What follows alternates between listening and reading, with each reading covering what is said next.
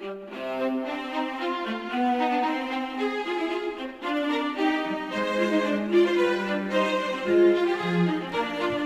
Segunda Guerra Mundial. Eventos, personajes, tecnología. Le doy la bienvenida a nuestro episodio del día de hoy. Episodio 75. La División Azul. Entrevista con Fernando Paz. Antes que nada, gracias a mi auspiciante Atlatl. Entre los servicios que Atlatl ofrece se encuentra Robotic Process Automation en términos sencillos, es la creación de programas que ejecutan automáticamente tareas manuales, eliminando trabajos repetitivos y poco interesantes, permitiendo a su equipo concentrarse en tareas que añaden valor a la vez que se eliminan errores resultantes de tareas repetitivas. Contacte a mis amigos de Atlatl y le explicarán cómo la inteligencia artificial puede facilitar y proveer consistencia en tareas repetitivas. Para contactarlos puede ir a mi página, lasegundagm.com, y verá el logo de Atlatl. Al hacer clic se abre un breve formulario para solicitar información. O puede ir a su página, atlatalgroup.com y ver el listado de sus servicios. Coménteles que escuchó de ellos a través de mi podcast. Empezamos nuestro episodio. Esta semana le traigo una entrevista con Fernando Paz, historiador español especializado en la Segunda Guerra Mundial, aunque también escribe respecto a otros temas, temas históricos y de actualidad. Con Fernando cubrimos el tema de la División Azul Española, la cual combatió en la Segunda Guerra Mundial del lado alemán. A fin de no simplemente hablar de estos combatientes, sino de proveer el contexto en que se crea esta fuerza de combate, la entrevista la iniciamos con los eventos después de la Primera Guerra Mundial y en particular la situación en España que desemboca en su guerra civil. Como la entrevista estuvo muy interesante, terminó siendo bastante larga, por lo que esta semana escuchamos la primera de dos partes. Les recomiendo los libros de Fernando relacionados con la Segunda Guerra Mundial. Sus libros se llaman La neutralidad de Franco, España durante los años inciertos de la Segunda Guerra Mundial, 1939 a 1943. El siguiente libro de Fernando se llama Nuremberg, Historia del siglo XX. En este libro, Fernando se refiere a los juicios a los líderes alemanes sobrevivientes después de la finalización de la Segunda Guerra Mundial. Hay un tercer libro llamado Europa bajo escombros, que trata de los bombardeos de los dos bandos durante esta guerra. No he leído los libros de Fernando todavía, pero no puedo esperar para ponerme a leerlos. En mis páginas de Twitter y Facebook pongo los links para Amazon, donde pueden leer una breve descripción de estos libros y donde pueden comprarlos. Los links que pongo son para España, así es que si usted está en las Américas o en otro lugar, vaya por favor a la página de Amazon en su zona. Quiero agradecerle mucho a Fernando por aceptar mi invitación a una entrevista un sábado por la noche. En ciertos momentos escucharán ruidos durante la entrevista y todos esos son mi responsabilidad. El resultado final seguramente no cumple con muchos criterios técnicos, pero tal como con mi podcast, les pido que ignoren las deficiencias técnicas en nombre del contenido. Creo que encontrarán la entrevista muy interesante. Yo aprendí muchísimo y en lo técnico me doy cuenta de que tengo mucho que aprender como entrevistador. Si en cierto momento escuchan un búfalo respirando en media entrevista, soy yo. Se corregirá en la siguiente. Como queda muy claro durante la entrevista, Fernando tiene vastísimos conocimientos de esta guerra, por lo que pido a mis oyentes que me envíen sus comentarios vía correo segundagm.outlook.com o a mis cuentas de Facebook o Twitter, dándome su opinión de la entrevista y del contenido. Muchas gracias. Empezamos con la entrevista. Fernando, ¿cómo estás? Mucho gusto, Jorge Rodríguez. ¿Cómo estás el día de hoy? Pues muy bien, es un placer estar contigo, de verdad, Jorge. Gracias, me alegra tenerte aquí Gracias por la gentileza de platicar un poco respecto a la División Azul, los eventos en España, en esa transición entre Primera y Segunda Guerra Mundial. Antes de hablar de ese tema, por supuesto, para presentación de nuestros oyentes, si me puedes contar un poco respecto a ti. Bueno, yo soy historiador y escritor. Me he dedicado también a la enseñanza durante un tiempo. Ahora mismo ya no estoy en ella. Eh, he publicado alrededor de una docena de libros. El primero de los que publiqué fue un libro precisamente sobre la temática de los bombardeos durante la Segunda Guerra Mundial y también la política exterior durante la Segunda Guerra Mundial, es decir, las, las implicaciones que tienen las dos cosas, las doctrinas de tipo militar y también político que explican el porqué del bombardeo masivo eh, de Europa, así como también el bombardeo que llevaron a cabo los alemanes, tanto en Gran Bretaña como contra sus eh, adversarios sucesivos, ¿no? El porqué de la destrucción masiva de Europa. Bueno, pues es un libro que se llama Europa bajo los escombros y lo publiqué ya hace como, creo, unos 13, eh, 14 años. Y, a partir de ahí, pues he publicado libros de distintas temáticas, normalmente siempre de materia histórica, aunque el último que acabo de publicar hace apenas dos semanas eh, es un libro que no tiene nada que ver. Es un libro sobre, sobre el globalismo, sobre la pandemia que vivimos, sobre el COVID-19, etcétera. Es decir, que no tiene ninguna relación con la materia que nos trae aquí. Según me comentabas tú, uno de tus libros tiene que ver con la División Azul. Uno de mis libros tiene efectivamente que ver bastante. Es un libro que se llama La neutralidad de Franco y es un estudio sobre la política exterior española entre 1939 y 1943. ¿no? El subtítulo del libro es España durante los años inciertos de la Segunda Guerra Mundial. Luego ya el 44 y el 45 son diferentes para España, pues porque todo está un poco, como decimos en España, está ya todo el pescado vendido, ¿no? Está ya todo determinado, ¿no? Pero hay una serie de años en los cuales mm, no se sabe muy bien cómo se va a desenlazar la guerra. Entonces llego hasta comienzos de 1943, cuando la situación en África da la vuelta definitivamente tras el, regreso de Rommel, ¿no? Desde el Alamein hasta Túnez, la batalla de Stalingrado en el sur de Rusia, la retirada alemana del Cáucaso, la derrota japonesa en Guadalcanal, es decir, todo esto ocurre simultáneamente junto con el fin de la ofensiva de submarinos, que es un tema determinante, aunque se trata muy poco, pero es verdaderamente apasionante y fue determinante en el desarrollo de la Segunda Guerra Mundial. Bueno, todo esto sucede en, el invierno, durante diciembre del 42 a marzo del 43, y, bueno, es el límite, digamos, en el tiempo que me marco para analizar la política exterior española. Es un libro, La neutralidad de Franco, que gira en torno a eso, a la posición de Franco, la posición española, por qué eh, Franco hizo lo que hizo, por qué España hizo lo que hizo, por qué se mantuvo neutral, cuáles eran los objetivos que se perseguían y las relaciones que tuvo España con los distintos contendientes, fundamentalmente con Gran Bretaña, también con Estados Unidos, aunque un poquito en menor medida, el principal actor es Gran Bretaña, son Gran Bretaña y Alemania, colateralmente Estados Unidos e Italia. Y es, creo que, un periodo particularmente, particularmente atractivo porque España lo pasó muy mal, estuvo con el agua al cuello y fue muy difícil eludir la presión de unos y otros, sobre todo la presión de los alemanes. Claro. Eh, y, esta, esta entrevista llega en un momento preciso en relación a mi podcast, porque en este momento estamos relatando esos temas, los temas de finales del 42, inicios del 43, lo que está ocurriendo en África, lo que está ocurriendo en Europa, ya pronto entramos al asunto de Guadalcanal y bueno, pues llega, llega en un momento. Esta semana yo voy a poner en mi página web los links a los distintos libros que tú has escrito, Fernando. Así mis oyentes pueden tener esa información. Pero bueno, hablamos del, del tema del día de hoy. El tema del día de hoy es la división azul, pero yo creo que tiene más sentido ir poco a poco avanzando de cómo se llega a ese punto. A mí me gustaría empezar por decir la Primera Guerra Mundial termina en 1918, se supone que es la guerra para terminar todas las guerras. Al momento que está terminando la Primera Guerra Mundial, se está iniciando la, pandemia de la mal llamada influencia española, la cual le va a dar otro golpe al planeta y luego de eso el, el planeta está agotado, ya no quieren saber nada de, temas de guerras, se tiene la esperanza de que vienen décadas enteras de bonanza, de recuperación y de cosas buenas. ¿Qué pasó? ¿Qué pasó en España entre esas ilusiones y llegar al inicio de la Segunda Guerra Mundial?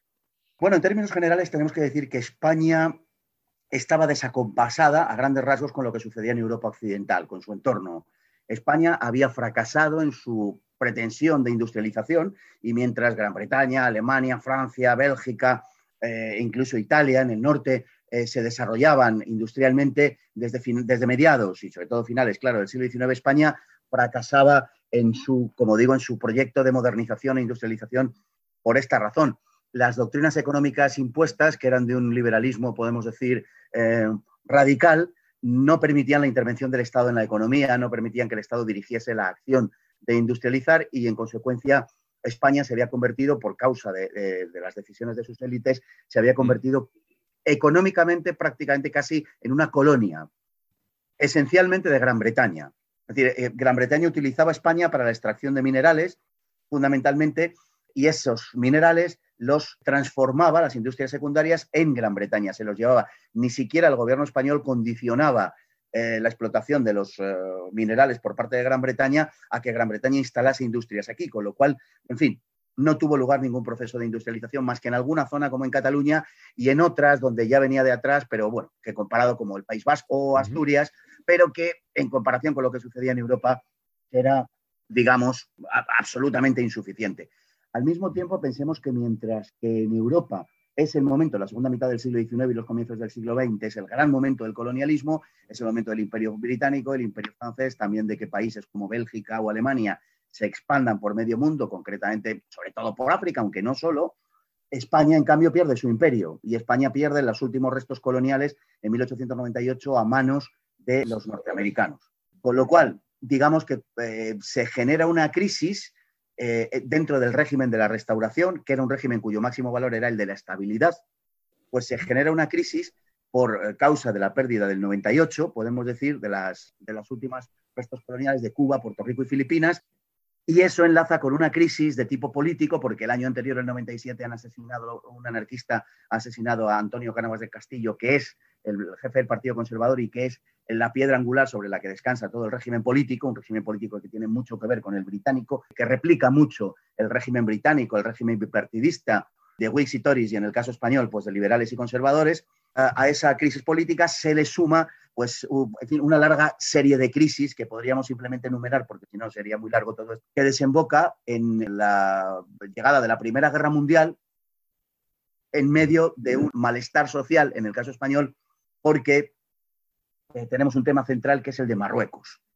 A partir de 1906, del Acuerdo de Algeciras, España y Francia se reparten Marruecos en forma de protectorados. Hay un protectorado español en Marruecos y un protectorado francés. A España le corresponde apenas la décima parte del protectorado y además la parte menos productiva, una parte estéril, una parte pedregosa, una parte desértica y una parte, lo que es peor, habitada por eh, los rifeños, porque es la parte que se conoce como el RIF. Los rifeños son un pueblo muy belicoso, muy difícil de dominar, eh, muy levantisco, y España lo pasa muy mal tratando de eh, sostener, de mantener y de, presencia en esa zona y de someter a los rifeños.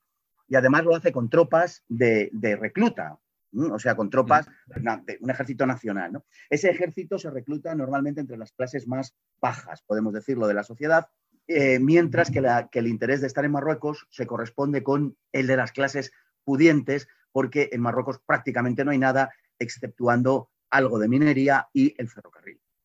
La minería y el ferrocarril quedan para, para esas clases poderosas y lo que sucede es que los que van a la guerra y los que mueren son los de las clases menos poderosas, por decirlo así. Además, los hijos de las grandes familias no van a la guerra porque hay una cosa que se llama la redención en, en metálico, es decir, que mediante un pago están eximidos del servicio militar. Bueno, esa crisis de Marruecos estalla en España en forma de revuelta social en varias ocasiones. Una es la de 1909, la Semana Trágica de Barcelona, con varias decenas de muertos, media ciudad incendiada, etc.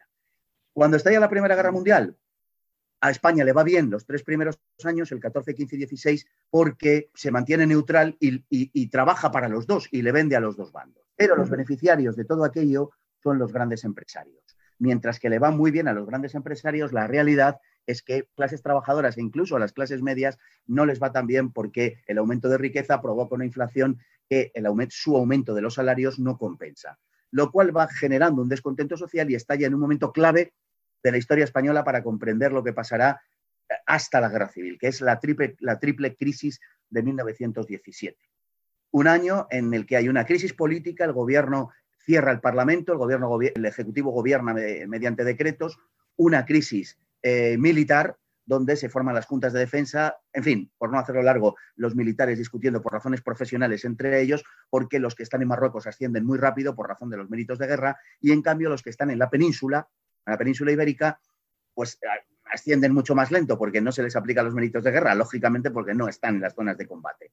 Y una tercera crisis que es la crisis social, y esta es básica. A partir de una huelga de ferroviarios en Valencia, lo que se produce es que anarquistas y socialistas van a la revolución en agosto de 1917. Bueno, de esta crisis, de esta triple crisis, que acaba desembocando en una crisis todavía mayor política y que acaba generando, por ejemplo, el pistolerismo en Barcelona, bueno, una serie de fenómenos sociales que causan una gran inquietud, todo eso terminará desembocando el año 23 en el golpe de Estado de Primo de Rivera, que es lo que, lo que antecede a la Segunda República. Primo de Rivera, con el acuerdo del rey, se hace con el poder, suprime el Parlamento y lleva a cabo una obra, bueno, una dictadura o como se dice también muchas veces en España, una dicta blanda, para entendernos, porque es un régimen muy, eh, digamos, bonancible, aunque no hay libertad política, pero es por otro lado una época de una gran libertad social, por ejemplo, ¿no?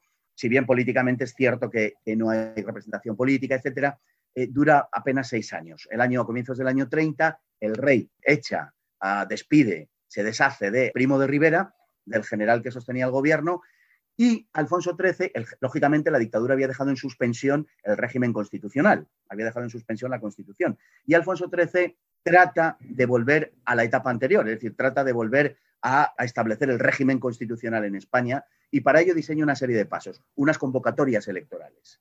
Bueno, de esas convocatorias electorales es de una de ellas, la que se produce el 12 de abril de 1931, una convocatoria electoral municipal. De ahí, si quieres lo contamos o si quieres simplemente lo señalo, de ahí nace la Segunda República. Ahora, un, un comentario aquí esa evolución, creo que uno de los temas que a mí al menos me llama mucho la atención es cómo en esos años entre la Primera y la Segunda Guerra Mundial, en buena parte de los casos, y España es uno de esos casos, en que a la larga parece que las dos opciones serán o el aliarse con los países fascistas o el aliarse con los comunistas. Eh, ¿Cómo, cómo se llega a ese punto en que las fuerzas principales se alían o con unos o con otros, porque terminar aliado con Hitler o con Stalin, ¿qué opciones más feas? ¿Cómo se llega a ese punto en que tienes que decidir una u otra? ¿Por qué solo esas dos? Bueno, en primer lugar, yo creo que habría que señalar una cosa. La percepción que hoy tenemos de Hitler la tenemos, por, digamos, porque al perder la guerra pudimos saber lo que sucedía en Alemania. ¿De acuerdo? Porque de lo que verdaderamente estaba sucediendo en Alemania solo se supo al final de la guerra. Pensemos que a favor de Hitler, por ejemplo, habló Churchill. Churchill llegó a decir el año 37, si no recuerdo mal, que si algún día eh, Gran Bretaña se encuentra en una situación de verdadero peligro, yo desearía que al frente de mi país hubiera un hombre del temple de Adolf Hitler. y entre otras cosas es porque los alemanes aparentemente están logrando un boom económico, están sacando a Alemania de toda esa crisis, es decir, están haciendo cosas muy buenas allá. Claro, exactamente. Es decir, lo que se percibe de Alemania es de una enorme brillantez. Alemania aparece como un país muy dinámico, como un país que se rearma en todos los aspectos, no solamente en el militar, un país que de una crisis terrible de 7 millones de parados, que hoy se estima que incluso podían ser verdaderamente más, se convierte en apenas seis años, cinco o seis años, en un país de pleno empleo que incluso demanda mano de obra extranjera. Alemania se convierte en un país en el que las diferencias sociales han menguado extraordinariamente. Además, eh, y esto es muy, muy actual ¿no? y muy posmoderno, el régimen, digamos, crea una atmósfera de lo que se llamaba la Volksgemeinschaft, ¿no? La, comunidad popular, es decir, la sensación de que todos pertenecían a una misma obra colectiva, eh, esa sensación de patriotismo eh, de carácter social, profundamente social, cala en todos los estamentos de la nación alemana. Y bueno, todo eso hace que los alemanes se sientan muy orgullosos de, Hitler, de su régimen, eh, por, todo ese, tipo de, razones. Hay una gran recuperación industrial, unos eh, inmensos planes de obras públicas. Hitler en los primeros tiempos, qué duda cabe, en sus reivindicaciones territoriales tenía razón, se le habían quitado a Alemania por medio del dictat de Versalles y los alemanes se habían sentido, pues lógicamente, en fin, preteridos y se habían sentido lesionados gravemente en su dignidad nacional, porque al final, claro, Alemania le había sido impuesto el dictat. Entonces, pero, es, es como que hay mucha más aceptación de todo eso mientras los alemanes están recuperando zonas que se ven como predominantemente alemanas y las están regresando a Alemania. La comunidad internacional es como, como que se resigna, como que se, resigna a decir, eh, como que lo van a hacer igual, así es que, pero que avance hasta eso. Es cuando ya, y, y creo que el rompimiento ahí está en Checoslovaquia. Cuando se toman el resto es cuando se dice, eso nunca fue alemán, así es que el plan es otro. Tienes toda la razón, don Jorge. Es, en mi opinión es exactamente así, es decir, la, eh, opinión pública y la comunidad internacional lo acepta y sobre todo Gran Bretaña, que tenía una buena disposición a Alemania. Aquí habría que hacer una llamada para entenderlo, ¿no? Gran Bretaña desde el siglo XVI lleva desarrollando la política que se conoce como el balance of power, ¿no? El equilibrio de poder. El equilibrio de poder básicamente consiste en que en Europa, en el continente, no haya ningún país sea hegemónico. Entonces, dado, dado, que lo es Francia, porque es la vencedora de la Primera Guerra Mundial, aunque sea por el apoyo de sus aliados, pero es la, potencia hegemónica, a partir del final de la Primera Guerra Mundial, lo que hace Gran Bretaña es apoyar de una manera cada vez menos disimulada a Alemania. ¿Por qué? Pues porque equilibra a Francia por un lado, a la hegemonía francesa por un lado, y por otro lado porque es, y esto es fundamental, un bastión contra el comunismo soviético. De manera que, claro, lo perciben como algo muy positivo. Mientras Hitler se atiene a la recuperación de los objetivos, es decir, lo que podemos llamar el revisionismo territorial, de los objetivos que le ha quitado Versalles y de aquellas zonas que se pueden considerar alemanas, efectivamente es visto como un hombre que lo que está haciendo es devolverle a Alemania la dignidad perdida. Entonces ahí queda explicada la potencial atracción hacia, hacia Alemania y hacia Hitler. ¿Cómo se explica la atracción, si es que eso fue lo que ocurrió, hacia el lado del comunismo? Bueno, no podemos perder de vista el comunismo cuando la revolución bolchevique se produce en, Rusia y la convierte en la Unión Soviética después, genera una muy grande expectativa. Toda la izquierda europea, y casi, bueno, europea, no solo europea, europea por supuesto, pero mundial, va en peregrinación a Moscú. Moscú es un poco la nueva Roma. Es el faro que ha encendido en mitad de las tinieblas, digamos, la luz de la revolución. Y bueno, los que acuden allí, socialistas, porque hasta entonces no existían los partidos comunistas, claro, es, a partir de ahí cuando comienzan a existir. Los, los, socialistas que acuden ahí, los franceses, los españoles, los italianos, los norteamericanos, los alemanes, los británicos, todos los que acuden allí en peregrinación, como digo, toman una decisión. Algunos están de acuerdo con la revolución y entonces segregan una parte del Partido Socialista y crean los partidos comunistas a partir de 1921 y otros permanecen siendo socialistas porque entienden que lo que está pasando en la Unión Soviética pues no es algo precisamente positivo y luminoso, ¿no? Para el inicio de la Segunda Guerra Mundial, la cantidad de muertos que llevan en su cuenta Stalin y Hitler no es para nada cercana. Eh, Stalin le lleva clara ventaja a Hitler. ¿Era conocido eso hasta cierto punto, todos los impactos de todas esas industrializaciones y el forzar el nuevo modelo? ¿Era conocido eso a nivel internacional? Bueno, sí y no. Se habían publicado algunas cosas, pero, por ejemplo, en Inglaterra, Malcolm Muggeridge, que estaba relacionado con el matrimonio web, que eran muy importantes, eran los que editaban el New Statement, el periódico del Partido Laborista, eh, desde un punto de vista intelectual, sí había publicado algunas cosas, pero se publicaban de forma muy marginal. ¿Por qué? Porque en Gran Bretaña el mundo editorial lo dirigía un tipo que se llamaba Víctor Golanz. Víctor Golanz era como la réplica de Munzberger, en, Francia. Es decir, era un agente eh, soviético que controlaba el mundo editorial. Entonces, solo se publicaba lo que él quería. Por tanto, tú podías publicar algo en contra de la Unión Soviética solamente en, publicaciones muy marginales. Le pasaría no solo a, a le pasaría también a George Orwell, cuando posteriormente volviese de, de, España en 1937. Él había estado en la Guerra de España y tratase de publicar eh, su uh, Homage to Catalonia, homenaje a Cataluña, donde le fue imposible al principio publicarlo en Gran Bretaña por esa misma razón, porque la industria editorial estaba eh, en manos de, un tipo pues, que trabajaba para la Unión Soviética. No era, desde luego, tan conocido lo que estaba pasando en la Unión Soviética, pero para, sin duda ninguna, para una parte importante de la opinión pública, la Unión Soviética era una esperanza de futuro. Eso es cierto. Para otros, para otros era, era sencillamente una invocación de terror. O sea, les causaba auténtico terror porque a la revolución bolchevique le había acompañado incendios, fusilamientos, saqueos, violaciones, expropiaciones, todo ello con carácter masivo. Parecía la horda de Gengis Khan o de, Atila, ¿no? Rediva.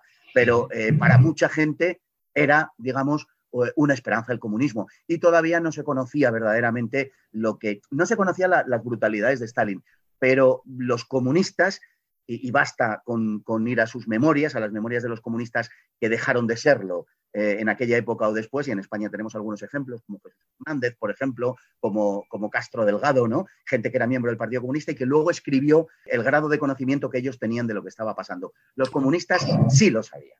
Bueno, y, y la otra parte de eso es que en la década de los 50, ya con Stalin muerto, como que la Unión Soviética hace una revisión interna y también determina que lo ocurrido ahí fue muy grave aún en esos años de la Guerra Fría. Eso nos, nos explica entonces, nos da la idea de por qué sentir esa atracción hacia Alemania y su fascismo y por qué sentir esa atracción hacia el comunismo. Llegamos entonces ya al asunto de la, de, la, de la guerra civil española. ¿Por qué terminan esos dos siendo los bandos que van a decidir quién va a ser el vencedor? Bueno, la importancia de la participación extranjera, que creo es a lo que te refieres, ¿no?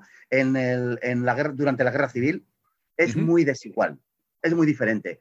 Militarmente podemos decir que es equivalente, aproximadamente equivalente lo que enviaron los amigos de la República, del Frente Popular, es decir, de las organizaciones revolucionarias y de los republicanos, que fue básicamente la Unión Soviética y en menor medida México. Digamos que el, que el apoyo fue bastante equivalente al apoyo que recibieron el bando nacional de los alemanes y los italianos. En cuanto al terreno militar y armamentístico, eh, con algunas salvedades que hay que hacer. Por ejemplo, eh, y dado que estamos hablando de la Segunda Guerra Mundial, y, en fin, creo que nuestros oyentes lo están familiarizados con los términos, hay que decir que, por ejemplo, los tanques que los alemanes enviaron, los alemanes enviaron unos 135 tanques aproximadamente, mm. los soviéticos algo más de 300. Pero la diferencia no es tanto cuantitativa cuanto cualitativa. Los tanques que enviaron los alemanes eran los Panzer I, la primera serie, la serie A, es decir, que tenían dos ametralladoras de 7,92, no tenían ni siquiera cañón, ¿vale? Para que nos hagamos una idea. Mientras los tanques soviéticos eran T-26, eran carros que, portaban cañones de, 37 milímetros. Mm, era uno de los mejores carros que había entonces en el mundo, el T-26, en, en el año 36-37. Es decir, que no podemos tampoco ponerlos en el mismo plano. Sí es verdad que la artillería alemana, de la que enviaron eh, unas 70 piezas de, del cañón de 88 milímetros, se probó en España. Es, que era un cañón, quizá el mejor cañón de la Segunda Guerra Mundial, un cañón excelente. Se probó en España y luego también la aparición del Messerschmitt 109, F-109, que también apareció en España a la altura de la batalla de Brunete en julio de 1937. Por tanto, digamos que la participación militar de unos y otros fue más o menos, grosso modo, equivalente. También las brigadas internacionales, unos 60.000 hombres, fueron reclutados por los soviéticos en París y fueron enviados a España, la inmensa mayor parte de los cuales eran militantes comunistas. En, términos militares, ahora bien, en términos políticos no tiene comparación. en la zona nacional, los italianos y los, y los alemanes no tuvieron ninguna capacidad de decisión en absoluto. Es decir, el mando nacional fue puramente español y la influencia política de los alemanes y los italianos fue sencillamente mínima, no, tuvieron ninguna, de hecho. En cambio, en el bando republicano, en el bando del Frente Popular, eh, la influencia soviética fue determinante. Quien mandaba verdaderamente en la España, sobre todo a partir de 1937, era la Unión Soviética. Eran los agentes soviéticos, en el Partido Comunista, fundamentalmente por el hecho de que el armamento procedía de la Unión Soviética, de que el gobierno republicano había enviado las reservas de oro de España a, Rusia, a la Unión Soviética, hay que tener en cuenta que eran las cuartas reservas de oro más importantes del mundo, eh, y también porque a través del Partido Comunista, este se había hecho, los agentes comunistas, los agentes soviéticos, a veces eran españoles, a veces eran de la Unión Soviética, a veces eran italianos, argentinos, bueno, se había, dominaban el gobierno, dominaban los abastecimientos, dominaban sobre todo el ejército y en la España del Frente Popular no se podía hacer absolutamente nada sin, la decisión de los comunistas.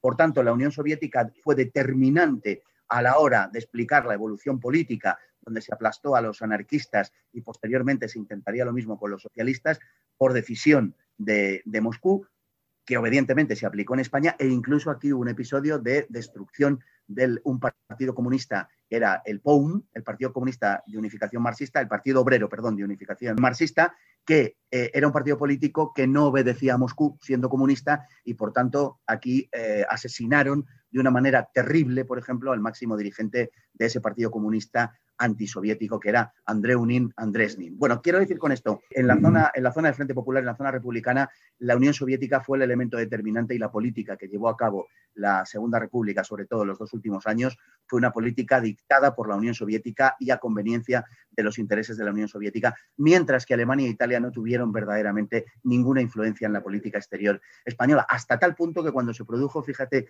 la crisis de los Sudetes en octubre de 1938, eh, estando presentes en España tropas alemanas e italianas, Franco eh, se manifestó neutral ante la mm. crisis de los Sudetes, es decir, no respaldó a Italia ni a Alemania con el consiguiente enfado que se puede seguir en los diarios del Condeciano cuando habla del desagradecimiento de Franco después de todo el apoyo que le han dado alemanes e italianos ante la crisis de los Sudetes. Entonces, la diferencia en términos políticos es muy grande. Ya hablamos entonces ahora de Franco y vamos a hablar de la división azul. Franco ya está en el poder, el bando nacional ha ganado. ¿Qué sucede a continuación? Tal como tú mencionabas, primero de abril 1939, la Segunda Guerra Mundial está seis meses de empezar. ¿Qué pasa desde ahí? Bueno, cuando estalla la Segunda Guerra Mundial, lógicamente para España tiene unas enormes implicaciones. En primer lugar, en términos económicos, porque España queda aislada por eh, mor del enfrentamiento entre Francia y Alemania, al ser Francia beligerante, España comercia con Europa, lógicamente, a través de la frontera terrestre que es Francia. Y, el y en el mar, pues es muy complicado porque forma parte de los países que están en guerra. Así que el comercio con Alemania y con Italia desciende enormemente, desciende un 40%. Y España va orientándose cada vez más en favor del comercio, eh, sobre todo con Gran Bretaña, que es con quien Franco quiere siempre entenderse. Eh, en términos económicos y en términos políticos, pues la situación es muy complicada. Es muy complicada para mucha gente, por ejemplo, para los comunistas y, por ejemplo, también para Franco.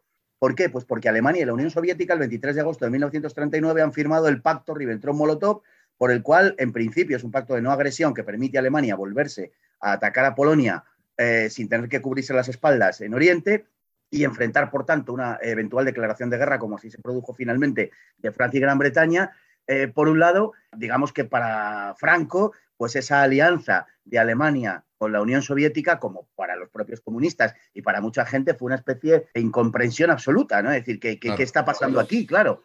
España se mantuvo, cuando se produjo la agresión a Polonia, se mantuvo eh, neutral, pero ligeramente favorable a Polonia.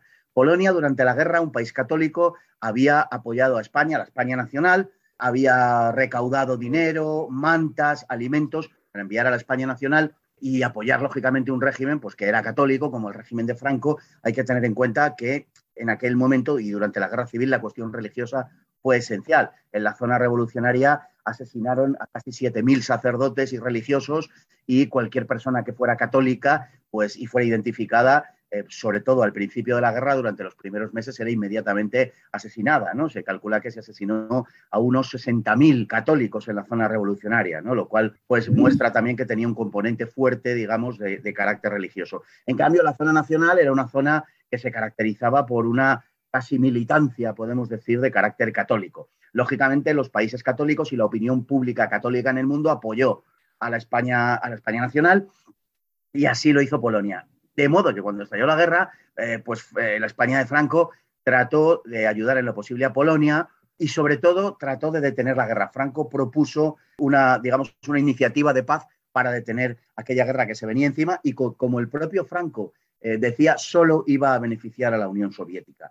El único beneficiario de la guerra, decía Franco, va a ser la Unión Soviética. De los meses siguientes, hasta el ataque alemán sobre Francia, hasta el día de, de mayo de 1940, la postura española podemos decir en términos generales que fue de una notable neutralidad. No cambió el estatus de España, se había declarado neutral y se mantuvo neutral. Había una simpatía especial y una relación especial con Italia, pero pensemos que Italia entonces no está en guerra todavía, no lo estará hasta el 10 de junio de 1940, con lo cual la aproximación española a Italia no representaba ningún tipo de, de beligerancia española en absoluto. Todo lo contrario, era parte también de una estrategia española para mantener la neutralidad. Un país tan cercano a Alemania como Italia se mantenía neutral. Bueno, Italia de hecho declaró no la neutralidad, sino una figura jurídica que se inventó y que luego copiarían España y Estados Unidos, que era la no beligerancia. España hizo un, un poco lo mismo. Mientras Italia fue no beligerante, España fue neutral. y cuando Italia entró en la guerra, España fue no beligerante. Es decir, España iba un pasito detrás de Italia. Yo tengo entendido que el cambio de estatus de neutral a no beligerante ocurre con la caída de Francia. Los italianos se meten, no les va tan bien, pero igual Francia cae. Y creo que no es irracional pensar que a Franco no le molestaba demasiado el también eh, beneficiarse de la aparente victoria cercana alemana. Estamos hablando cuando nadie se les logra oponer y nadie avanza eso. Es decir, Franco va jugando con el no beligerante y el neutral, pero como, como tú decías, va un pasito más atrás a ver qué pasa y de aquí a dónde nos vamos. ¿Es, ¿Es esa una presentación correcta respecto a la posición? Sí, sin duda ninguna. Franco era un hombre esencialmente, era un hombre conservador, estaba muy lejos, muy lejos de ser ningún fascista ni nada parecido. Era un hombre conservador, era una persona de muy fuertes convicciones católicas. Originariamente él era monárquico, de hecho el rey Alfonso XIII había sido el padrino de su boda, es decir, que era un hombre con unas convicciones muy, vamos a llamarlas así, tradicionales. El fascismo le parecía una cosa bueno, exótica, muy moderna, eh, no lo comprendía eh, demasiado desde el punto de vista ideológico. Y el fascismo entonces era muy difícil de entender desde España, porque hay que pensar que era una España rural, una España con una mentalidad muy tradicional, muy poco urbana, muy poco industrial y no excesivamente conectada, aunque tampoco hay que exagerar esto, pero no excesivamente conectada con las corrientes ideológicas prevalecientes en Europa. Con lo cual todo eso sonaba muy raro y no, y bueno, Franco pues tenía esa mentalidad y era un hombre cauto y prudente. Franco durante toda la guerra siempre fue un pasito por detrás y su táctica era esperar y ver lo que iba a pasar. Te interrumpo un momento porque a mí me da la impresión que los aliados perdieron una oportunidad ahí porque de acuerdo a lo que yo he leído, Franco tenía la capacidad de volver loco a Hitler y que tenía la capacidad de haberle causado un paro cardíaco con todas las vueltas que daba. ¿Es eso, es eso así? Cosas que yo he leído sugieren que Hitler realmente se le dificultaba mucho cuando Franco no le daba una respuesta clara. Efectivamente, Franco estuvo mareándole durante muchos meses. Bueno, es conocido que cuando salía de la reunión de Endaya, que tuvo lugar el 27 de octubre de 1940, cuando sale de la reunión, Franco, Hitler le comenta a su ministro de Asuntos Exteriores, Joaquín von Ribbentrop, le dice, prefiero que me saquen tres o cuatro muelas a volver a tener una reunión con este señor. O sea, eh, le contaba una serie de cosas ante las que Hitler, por ejemplo, bostezaba ostensiblemente, ¿no? Como que le estaba aburriendo. Pero Franco daba igual. Franco lo que trataba era de conseguir una dilación en el tiempo y no comprometerse en nada. Y le contó sus experiencias en la guerra de Marruecos, en fin, le contó todo tipo de cosas para, no, eh, para evitar comprometerse. Básicamente, Franco tenía un temor y es que Hitler le arrastrase a la guerra o le pusiese ante los hechos consumados, es decir, que, que la Wehrmacht, que el ejército alemán, se plantase atravesando España delante de Gibraltar. Ese era el verdadero temor de Franco. Y para evitar eso, Franco empleó todo tipo de tácticas dilatorias. Pero es verdad que hubo un momento eh, o varios momentos en los que Franco pensó que Hitler no le iba a dar la oportunidad, que Hitler le iba a, obligar a entrar en guerra, como digo, mediante un ultimátum o mediante los hechos consumados. Y ante eso, Franco, bueno, pues estableció, digamos, una estrategia de negociación para, por un lado, de conseguir esa dilación en el tiempo y echar balones fuera, como se dice, por una parte, y por otro lado, si no quedaba más remedio, poner una serie de condiciones antes de entrar en guerra. Pero Franco sabía que la guerra era un absoluto desastre para España. Ahora, eh, España se mantiene relativamente neutral o bastante neutral hasta que ocurre la operación Barbarroja. Y es entonces cuando Franco ve la oportunidad de hacer dos cosas. La primera, mostrar el apoyo a la causa alemana y la segunda, de paso, ir a combatir a los comunistas. Entonces, ahí es cuando arranca el asunto este de la división azul. En este momento suspendo la entrevista para este momento ya llevamos aproximadamente 40 minutos conversando con Fernando y nos faltan 40 más, así es que lo suspendemos por este momento. En el siguiente episodio, la segunda parte de la entrevista con Fernando Paz, historiador español, respecto a la División Azul. Mi nombre es Jorge Rodríguez, gracias por acompañarme. Nuevamente muchas gracias a Tlatl por ser mi auspiciante este mes. Si usted necesita soluciones de Business Intelligence y Data Analytics, contáctelos a través de mi página web. Muchas gracias.